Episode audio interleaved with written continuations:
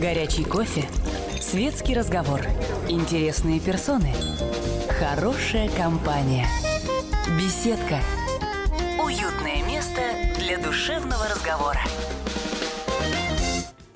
А, сдам, наверное, тебя сейчас с потрохами а, Анатолия Вассермана. Он опаздывает а, в нашу студию. Надо полагать, что его задержали московские пробки. Поэтому мне, Антон Челышеву, выпало, на мой взгляд, честь объявить гостя сегодняшнего выпуска «Беседки» Писатель-фантаст Сергей Лукьяненко. Сергей Васильевич, здравствуйте. Здравствуйте. Рады вас видеть, рады вас слышать. Я очень надеюсь, э, собственно, уверен в этом, что наши слушатели тоже а, с вами будут рады пообщаться. Поэтому на всякий случай сразу номер эфирного телефона называю 8 800 200 ровно 9702 для тех, кто хочет Сергею Лукьяненко а, свои вопросы задать. Сергей Васильевич, э, я, если честно, не совсем в курсе ваших договоренностей с Анатолием Вассерманом, Вассерманом относительно темы разговора. Ну, я информационщик, поэтому позволю себе, собственно, вот с чего начать. А, сегодня в мире происходит так много а, всяких вещей. Э, с одной стороны, а, удивительно страшно, с другой стороны, у, у, на взгляд человека, скажем, вчерашнего дня абсолютно фантастических, что кажется, ну, что чтобы написать фантастический э, роман, вы ведь э, пишете не, не только фан, фан, э, вампирские, условно говоря, саги, но и космические, нужно обладать, ну, я, я уж не знаю какой фантазией. Вот э, современное состояние этого мира заставляет вас больше напрягаться, скажем, чтобы ну, придумать мир, который э, смог бы удивить жителя мира сегодняшнего, настоящего, реального. Вы знаете, вы на самом деле как-то очень правильно попали. Я буквально с неделю назад, э, читая новости, поймался на том, что у меня возникает ощущение какой-то фантасмагории, что я попал в какой-то кавкианский, там, не знаю, совершенно сюрреалистический мир. Э, то есть новости какие-то из разряда там э, мексиканского наркобарона убил клоун на детском празднике. Как-то, в общем, даже смешно, да если ты не мексиканский наркобарон.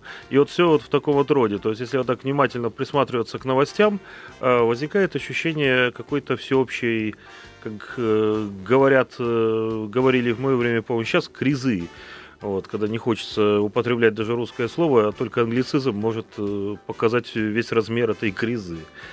Вот. Безумие действительно какое-то. То есть фантазия, она очень часто становится слабее реальности. Ну, а, а если так вот чуть-чуть карты приоткрывать, бывало так, что вы, может быть, э, черпали, ну, не, не сюжеты к целым романам, а хотя бы, может быть, какие-то эпизоды, какие-то поступки героев, какие-то события из э, текущего, из текущей повестки дня, из какой-нибудь новости?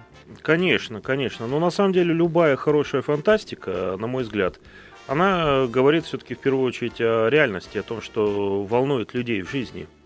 Потому что если мы будем всерьез рассказывать о проблемах там, жителей 25 века, это будет очень смешно. Вот все равно, как э, советский человек, никогда не выезжавший за рубеж, примется писать детектив из американской угу. жизни. Вот. То же самое, мы можем э, опираться только и говорить только о том, э, что знаем сами, что происходит с нами, что волнует нас. Конечно, любая фантастика, она из окружающей жизни, повседневной, берет свои корни.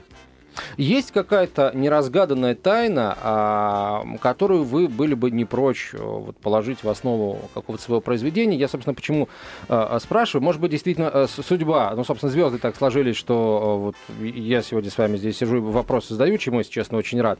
Но на самом деле вот два, у меня два повода самых живых, натуральных, вот вам эти вопросы задать. Повод номер раз. Посмотрел я тут недавно, не, не самую свежую, но тем не менее, там год 3-4 ей э, картину. Ну, Голливуд, э, в общем, не очень заметно она прошла, тем не менее, периодически ее крутят телеканалы. Это фильм про э, то, как ну, что на самом деле скрывает тайна перевала Дятлова, это художественный, mm-hmm. вот этот американский фильм. Вот я подумал, а, а ведь, я не знаю, вот мы, комсомолка активно занимается тайной перевала Дятлова, таких загадок, наверное, в мире ни одна и не две, прямо скажем.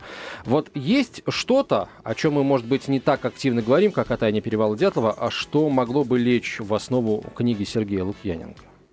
Э, вы знаете, я просто в свое время принимал участие невольно в создании каких-то мистификаций, которые тоже приняли какой-то грандиозный совершенно размах. Поэтому я очень осторожно отношусь к таким тайнам. Ну, я понимаю, всем людям хочется э, верить в то, что в мире есть какие-то удивительные загадки. Вот. Но я в свое время совершенно так случайным каким-то розыгрышем там породил, например, э, массу легенд про остров Барса-Кельмес в Аральском море, про то, что там происходят загадочные сдвиги времени. И все это вышло на какой-то совершенно э, немыслимый уровень, вплоть до того, что недавно я прочитал, что известный английский путешественник, путешествующий по разным экзотическим местам, собирается именно туда поехать, на остров Барса-Кельмес, изучать, что же там такое таинственное. Вот. То есть я думаю, что вот история с перевалом Дятлова, ну, как и много подобных историй, наверное, если разобраться до конца, мы найдем абсолютно реалистические и, в общем-то, прозаические объяснения всему произошедшему. А, может быть, даже и хорошо, что мы до конца не разберемся. Потому что в мире надо оставлять э, место для чуда, для загадки. Ну и писателю тоже хорошо это делать. Вот э, вчера только э, впервые я посмотрел картину, фильм ужасов, я редко очень их смотрю, «Астрал», Угу. И э, подумал, что, наверное, э, людям, которые делают такие картины, тоже приходится каким-то образом вот изгаляться, чтобы э, придумать что-то действительно страшное, потому что, ну, и так столько э, условно говоря, крови и леденящих душу историй вот в интернете, что на самом деле можно даже никакие фильмы ужасов не смотреть. Вот вам э, был когда-нибудь такой период, когда вам не давала покоя слава, скажем, Стивена Кинга? который ну, умеет пугать людей. Слава Стивена Кинга мне никогда не давала покоя. Нет, я правда я очень люблю этого автора и, в общем, по-хорошему где-то завидую. Не всему, но а, есть несколько вещей, от которых мне становится завидно, что не я их написал. А, а, ну вот, э, я бы сказал так, что ужастик, вот, литература ужасов, фильмы ужасов у нас все-таки это жанр, наверное, не самый прижившийся. Может быть, в силу того, что жизнь действительно достаточно тоже жесткая, и одни какие-нибудь события в каком-нибудь Бирюлева, в общем, могут дать эмоций больше, чем любой роман Стивена Кинга. Вот. Стивен Кинг бы из Бирюлева сделал вот такой роман, то есть он добавил бы туда еще немножко монстров. А, ладно, я не буду сейчас говорить, чтобы не нарваться на 282 статью.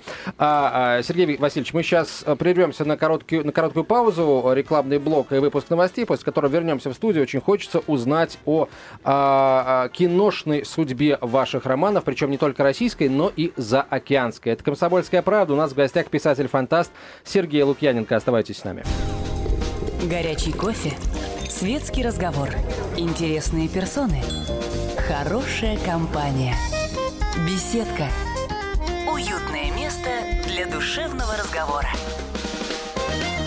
17.17 в российской столице. Это «Комсомольская правда». Прямой эфир. В гостях у нас сегодня писатель-фантаст Сергей Лукьяненко. Меня зовут Антон Челышев. К нам примкнула корреспондент отдела культуры и светской хроники «Комсомольской правды» Анна Балуева. Аня, добрый день. Добрый день. Здравствуйте, друзья. А, Сергей Васильевич, вот я сейчас, может быть, бразды правления Ани передам. Сам скажу, что э, после э, того, так сказать, как познакомился с вашим «Ночным дозором», я еще и познакомился с Рембрандтовским «Ночным дозором», а потом с этой вот фантастической совершенно истории про то, что изначально это вроде как а, возможно, вполне дневной дозор. Картина пока висела 200 лет, покрылась слоем копоти. В общем, ну, безумно интересно. В общем, детектив на детективе. А, вот. А, ну, и, и, и с девочкой на картине там тоже вся, всякие разные интересные а, а там очень истории. много интересных да, загадок. Вот, может быть, и про это написать вам, а, а что, мне кажется? А я где-то писал в одной из книг. Например, там у одного из э, капитанов э, стражи в руке две перчатки на одну руку. По-моему, две левые перчатки он сжимает.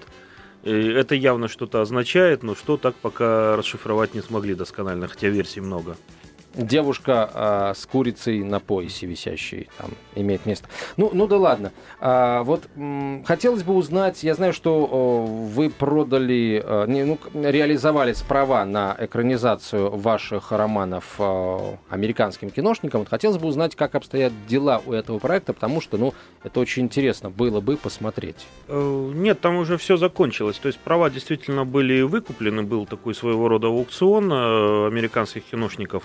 Как я понимаю, он был сделан для того, чтобы э, фильмы не продолжали снимать в России, потому что э, это очень сильно перебивало кассу тем американским фильмам, которые выходили в тот же момент. И, соответственно, некоторое время было такое легкое телодвижение на эту тему. Но я думаю, что никто реально не собирался в Америке снимать приложение дозоров. Вот. Ну, сейчас все, права эти окончились, так что... Так что сейчас э, ведутся разговоры на тему о другом использовании дозоров. Возможно, будет сделан телесериал. Угу. То есть, в общем, э, мы утрем им нос в любом случае. Ну, скажем так, не надо ставить своей целью кому-то утирать нос. Надо делать то, что самим интересно. Вот этот наш подход. Догоним, перегоним Америку, покажем Кузькину мать. Зачем? Надо делать свое, тогда и другим будет завидно. Ну, у нас же есть новости. Дело в том, что у Сергея Лукьяненко выходит, или, по-моему, уже вышла книжка, Антон, ты спрашивал про заставу. Это начало нового проекта. Можно э, поподробнее расспросить, потому что среди фанатов на форумах уже куча вопросов, сравнивают с Розой Мира, вообще говорят о том, что будут какие-то еще писатели там вместе с вами в соавторах. Э, ну, насчет Розы Мира ни, ничего не могу сказать. Вот. Э, а так, в принципе, слухи во многом правдивы. Э, книжка вышла, ну как, она вышла в том плане, что она напечатана, сейчас ее развозят по магазинам. День продаж 1 ноября. Да, То есть 1 да. ноября она будет продаваться. Насчет электронных продаж пока досконально сказать не могу. Э, ну и как быстро пираты ее украдут, выложат в интернет, тоже не знаю, но, наверное, быстро. Быстро, конечно. Вот, а за ними не заржавеет. Вот. Э, книжка э, называется «Застава». Это первая часть цикла под таким условным названием «Пограничье». Ну, уже даже не условным, как бы обозначенное название «Пограничье». И это цикл. Это цикл межавторский, в котором будут книги разных авторов, связанные Э, одним миром, э, одной, скажем так, вселенной придуманной, отчасти э, героями, потому что герои тоже будут. И в части книг я тоже являюсь автором. То есть второй, третий четвертый роман, выходящий здесь, я работал над ними вместе с авторами, которые Скажем так, они сделали, конечно, больше гораздо работы. Вот это все известные состоявшиеся авторы. Я тут уже выступал скорее в роли э, престижного, помогал им. Вот, э, значит, вторая книга это будет роман, э, который мы делали с Александром Громовым. Э, роман называется «Реверс». Э, будет еще мой роман с Володей Васильевым, с которым мы уже однажды работали вместе над дневным дозором. Э, роман, скорее всего, называется «Рекрут». Вот. И э, роман, э, роман, который делали с, с Мишей Тыриным, э, «Самоволка». А, Сергей, вот все эти романы в, в, в этом цикле, в этой серии, точнее, угу. они будут, то есть там вселенная имеет ту же структуру, что и да, в, да. в вашем то есть это локомотиве. Была...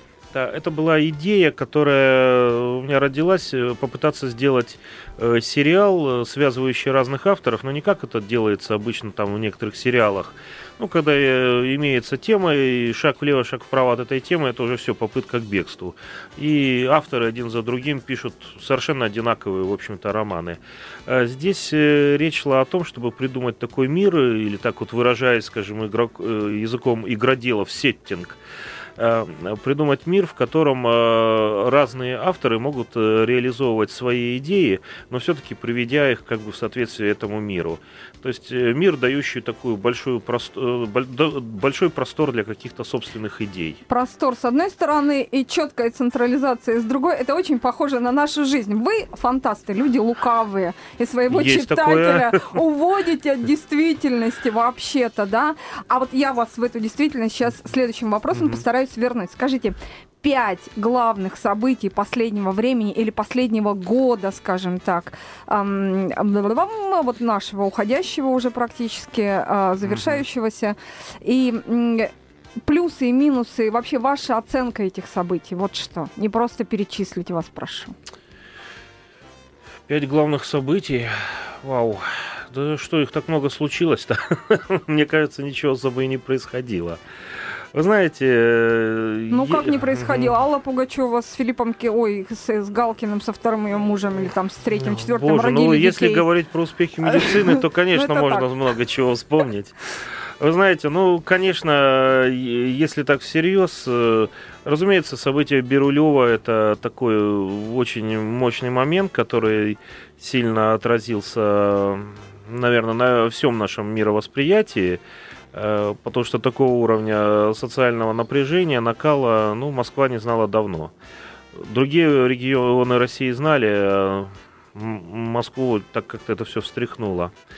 Э, наверное, ну, я не знаю, вот пытаю, пытаюсь какие-то такие более положительные моменты найти. Ну, то, что там стартовал этот пробег огня Олимпиады, ну, это так, это все-таки эпизод. Не, Из разряда ожидаемых, я бы Из сказал. разряда ожидаемого, да, здорово будет, праздник будет, там побегут, там факел доставят.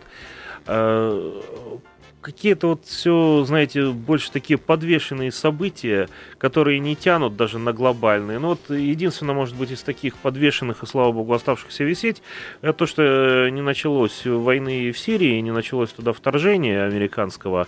И это удивительный, странный, на мой взгляд, случай, первый, может быть, случай в современной истории, когда э, вот этот уже занесенный карающий американский меч вот, не будем говорить правый и неправый, поскольку здесь у каждого, наверное, свое мнение будет. По моему мнению, так неправый.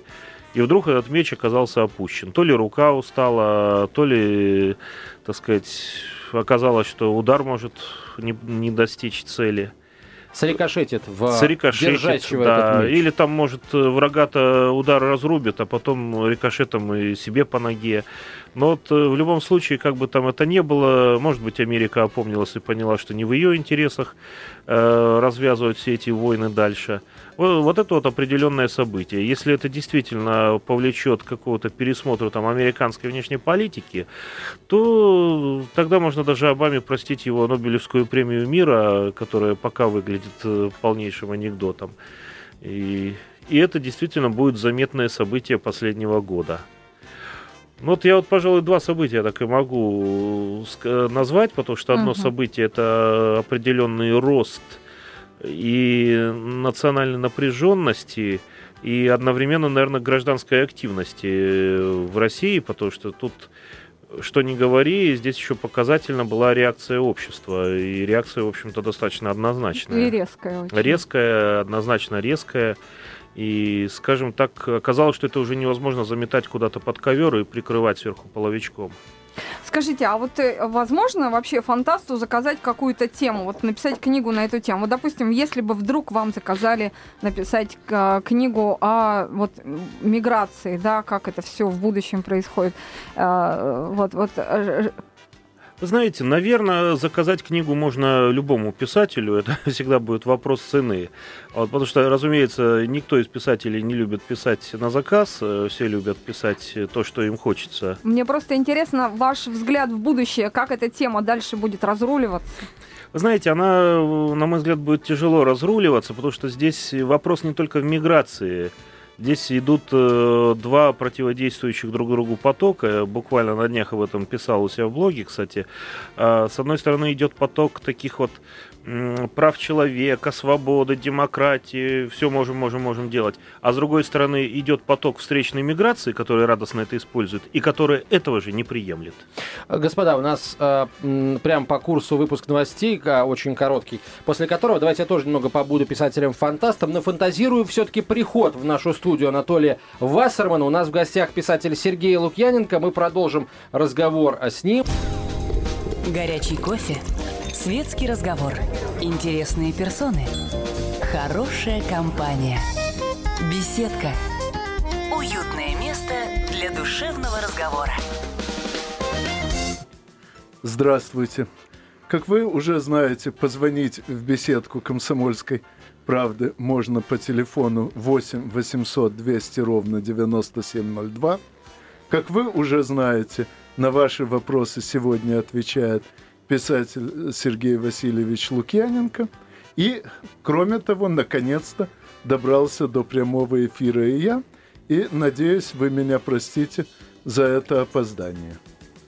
Э, я давно уговаривал Сергея Васильевича э, побеседовать со мной в прямом эфире на тему других, кроме ограничения права копирования – способов оплаты творческой деятельности.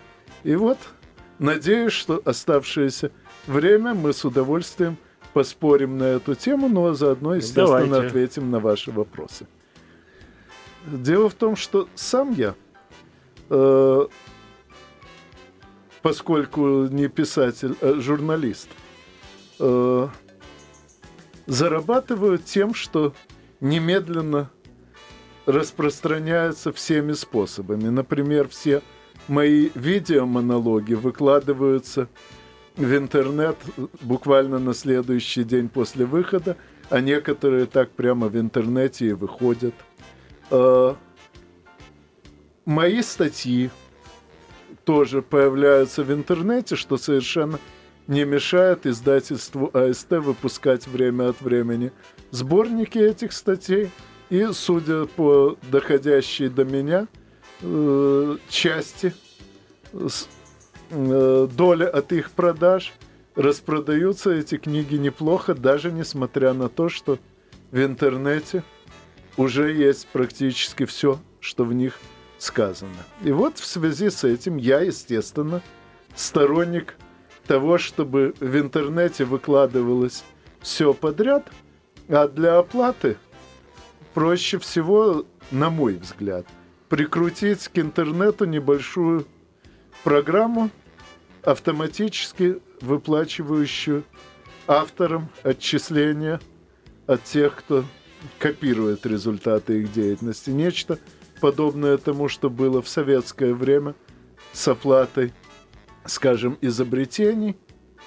Э, но, насколько мне известно, сейчас российское авторское общество время от времени заявляет, что пытается сделать нечто подобное, но что-то я об их успехах пока не слыхал. Может, вы что-то знаете? Ну, Анатолий, начнем с того, что я совершенно не против копирования э, информации, свободы информации, это замечательно, только давайте копируя платить правообладателю за то, что скопировано. А, то, что вот э, вы сейчас предложили, с одной стороны, конечно, звучит прекрасно. А люди берут в интернете все, что им требуется, какой-то замечательный счетчик все это засчитывает. Э, каждого, кто вот что-то там, каждое, что было скачано, а потом автору внезапно приходит по почте чек, и он радуется. Его там, например, произведение там кровавая битва на Венере э, заинтересовала огромное количество читателей, и он получил деньги. Меня сразу, э, у меня возникает сразу вопрос, а откуда эти деньги взялись? Кто их платит? Платят, естественно, те, кто скачивает. Э, благо сейчас практически любой человек,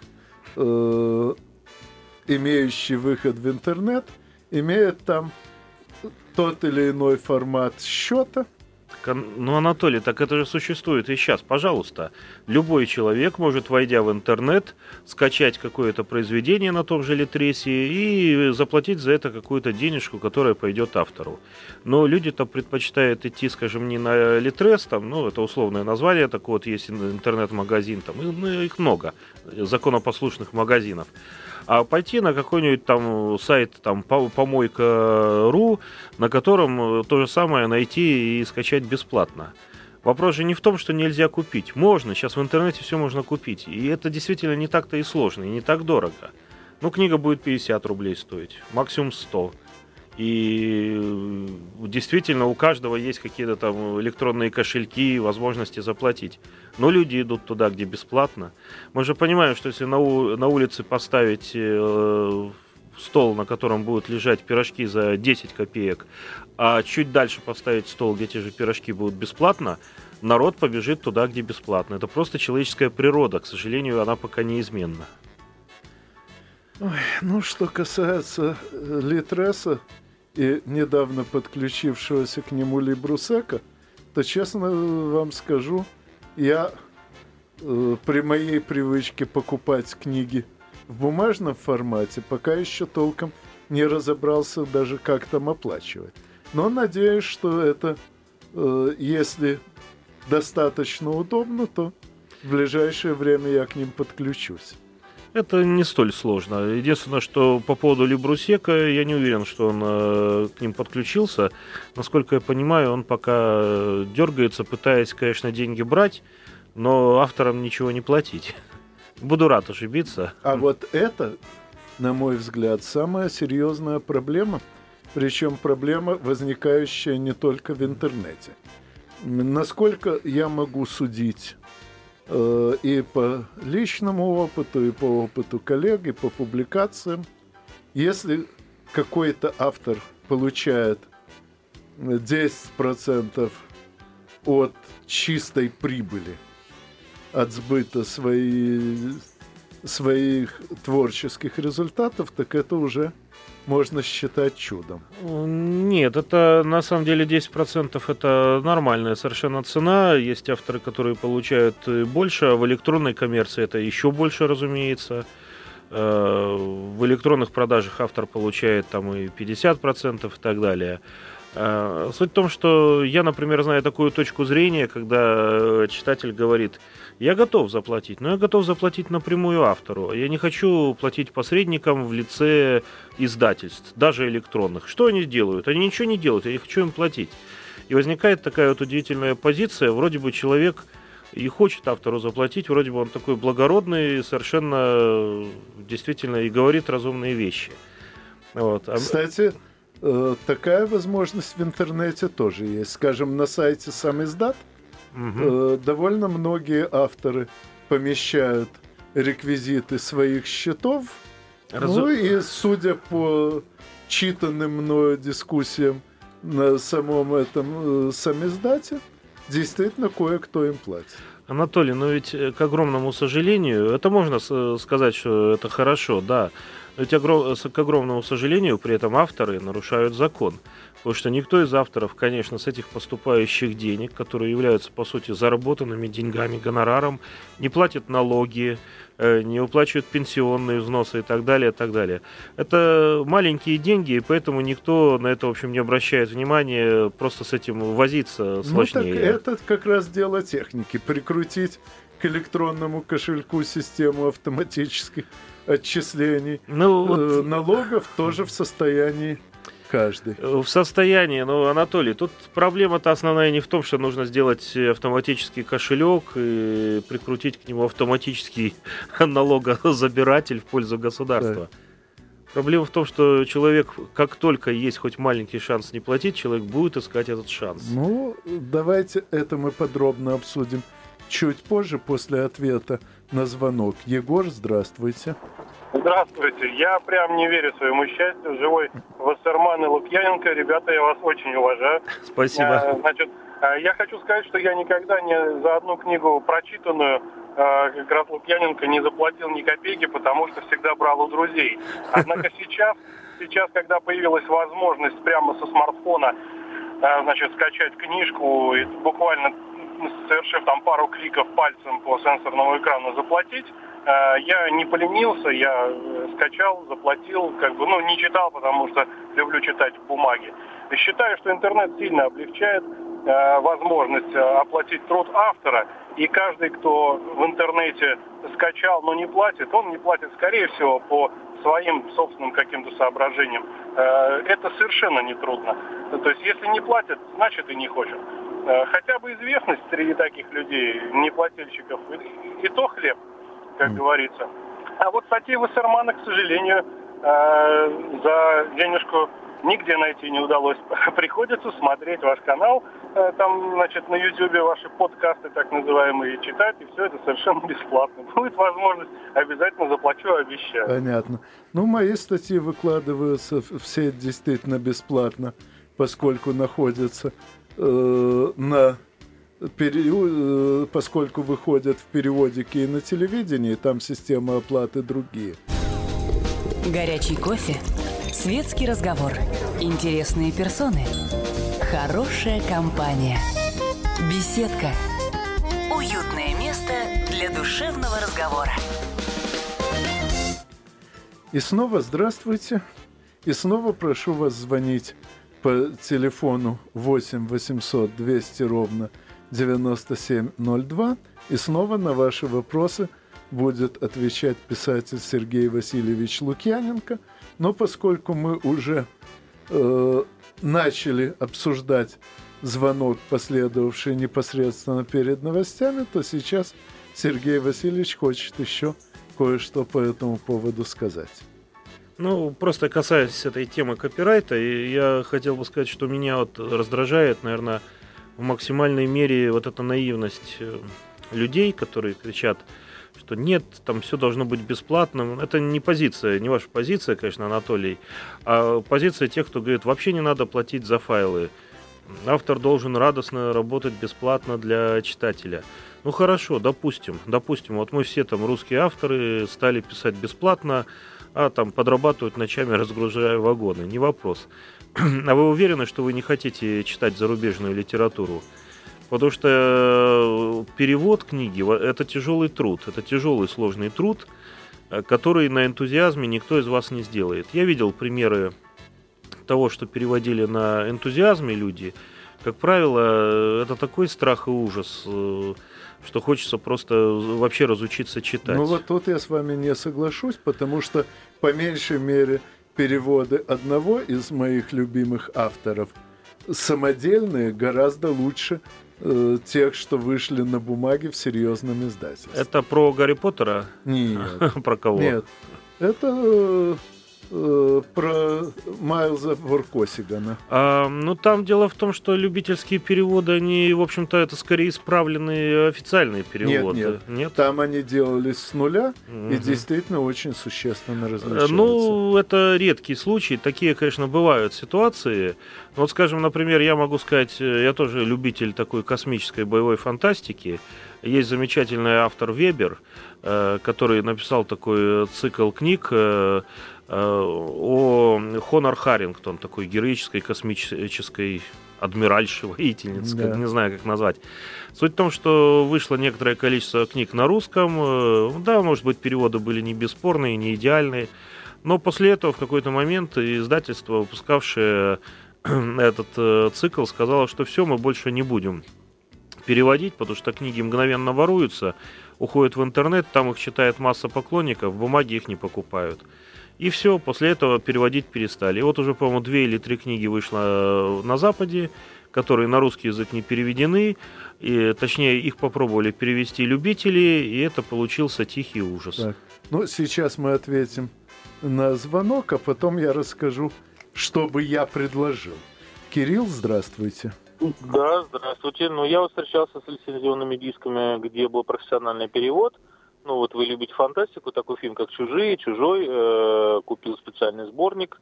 Перевод был слишком литературным, э, когда нужно добавить хорошее слово, э, ну не русское, но э, там слишком все было очень э, гладко.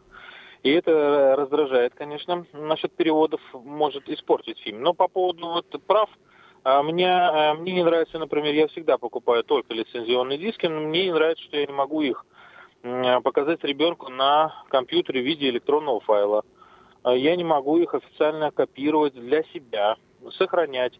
Диски портятся, они царапаются, особенно дети их быстро приводят в негодность. Считаю, что форма дисков это устаревшая форма. Хотелось бы, чтобы выпускал все это в электронном файле, в виде флешки или э, аппараты, которые бы стояли на улице или в магазине, где я мог бы скачать фильм для себя. И хотел бы сказать, что э, копирование такого фильма легко проследить. Например, присваивая мне индивидуальный номер, э, записывая мои паспортные данные. И размещая, и если этот файл попадает э, в интернет, соответственно, с меня берется штраф. Штраф этот можно законодательно установить. Но чтобы файлы были доступны в электронном виде, а не в виде дисков. Вот мое предложение. Понятно. Я лично совершенно согласен. И вообще скажу вот такое мое мнение. Возможно, оно противоречит чему-то из законодательства, но я считаю, что если человек купил э, диск с фильмом, то он имеет полнейшее право перевести этот фильм в любой формат – записать на любое свое устройство или на 10 своих устройств смотреть там сколько угодно. Потому что, так сказать, когда закон начинает противоречить здравому смыслу, это, конечно, надо менять закон, а не здравый смысл. Точно так же, как э, если мне читатель задает вопрос, говорит, вот я, у меня есть ваша бумажная книга, а я хочу еще электронную, чтобы там почитать в дороге. Вот что, я обязан за нее тоже платить? Я говорю, нет, я считаю, что вы не обязаны, вы имеете полное право взять э, в такой ситуации файл хоть у пиратов. Вот, потому что это, это здравый смысл, это нормальный человеческий подход. Вот. Но никто, никто не говорит, что современное э, авторское право, оно идеально. Разумеется, нет. Но двигаться надо в этом направлении. Так. Э, Ну, после ответа на очередной звонок я все-таки выскажу свои предложения. Юрий Николаевич, здравствуйте. А, здравствуйте. Боевая фантастика – это здорово. А как вы считаете, имеет ли шанс на успех книга, если ее составить из исторических фактов? Например, предыдущего поколения. Вот мои родители, один факт такой, когда были детьми, вот 30-е годы, например, они воду в сыром виде пили из реки прямо в том месте, где купались в данный момент. Нас... На самом деле, я думаю, что если касаться воды, которую пьешь из реки, мы сейчас, конечно, немножко перегружены вот этой заботой о своем здоровье, что, может быть, нам дало меньше инфекционных болезней, зато очень сильно дало рост аллергических заболеваний, падение иммунитета и так далее.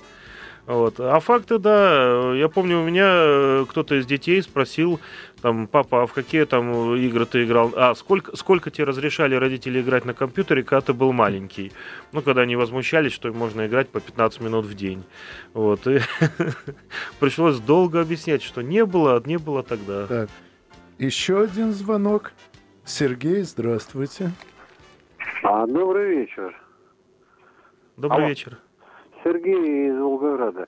Вот вы знаете, э, у меня так мало времени, чтобы лазить в торренте, там по всю ночь скачивать какие-то фильмы. Я выезжаю на эти точки и покупаю целые подборки фильмов по 120 рублей. И вот хочу сказать, что если эти точки существуют и их э, покупают, то, э, может быть, вот создателям этих ценностей подумать о том, как обойтись без посредников, которые поднимают цены там до 300, до 500 рублей за э, то, что сделано. И еще хотел сказать, вот у меня друг поэт и композитор, он, в общем-то, все свои творения просто э, размещает в интернете и, как сказать, не, не думает о том, чтобы это как-то оплачивалось. Хотя диски, да, вот если кто-то понравилось на концертах, он диски продает то, что нравится. Вот. Ну, тоже цены, соответственно, там 150, 100 рублей. Понятно. Э, вот. Так, ну, простите, поскольку э, времени эфирного осталось мало, попробую ответить. Я, поскольку э, довольно много думал и об этих, и о смежных вещах. Ну, во-первых, э, подборки 10 фильмов за 120 рублей, э, они потому такие дешевые, что с них автору вообще ничего не платят. Э, а серьезная творческая работа, конечно же, требует э, немалых усилий и немалых денег хотя бы просто на поддержание работоспособности автора, знаю это по собственному печальному опыту. Но э, я бы подходил к вопросу с двух концов одновременно. Во-первых, есть такая программистская поговорка «пишите не законы, а коды». То есть я бы всерьез озаботился тем, чтобы написать такой набор программного хозяйства для копирования – э, при котором, с одной стороны, легко было бы зафиксировать любой факт копирования в любом уголке интернета, во-вторых, чтобы проще было скопировать с помощью этого набора, чем пытаться его обходить. Я бы э, при каждом скачивании автоматически переводил прямо на счет автора какую-то сумму, причем, судя по опыту советских времен, если это делают действительно все, то сумма малоощутимая для одного э, читателя складывается в достаточно серьезные деньги для автора. И в то же время я бы, еще раз повторю, сочетал обязательность оплаты с ее малым уровнем. Но об этом мы поговорим еще раз – с уважаемым гостем, а с вами, как всегда, услышимся через неделю в беседке радиостанции «Комсомольская Беседка. правда». Беседка. Уютное место для душевного разговора.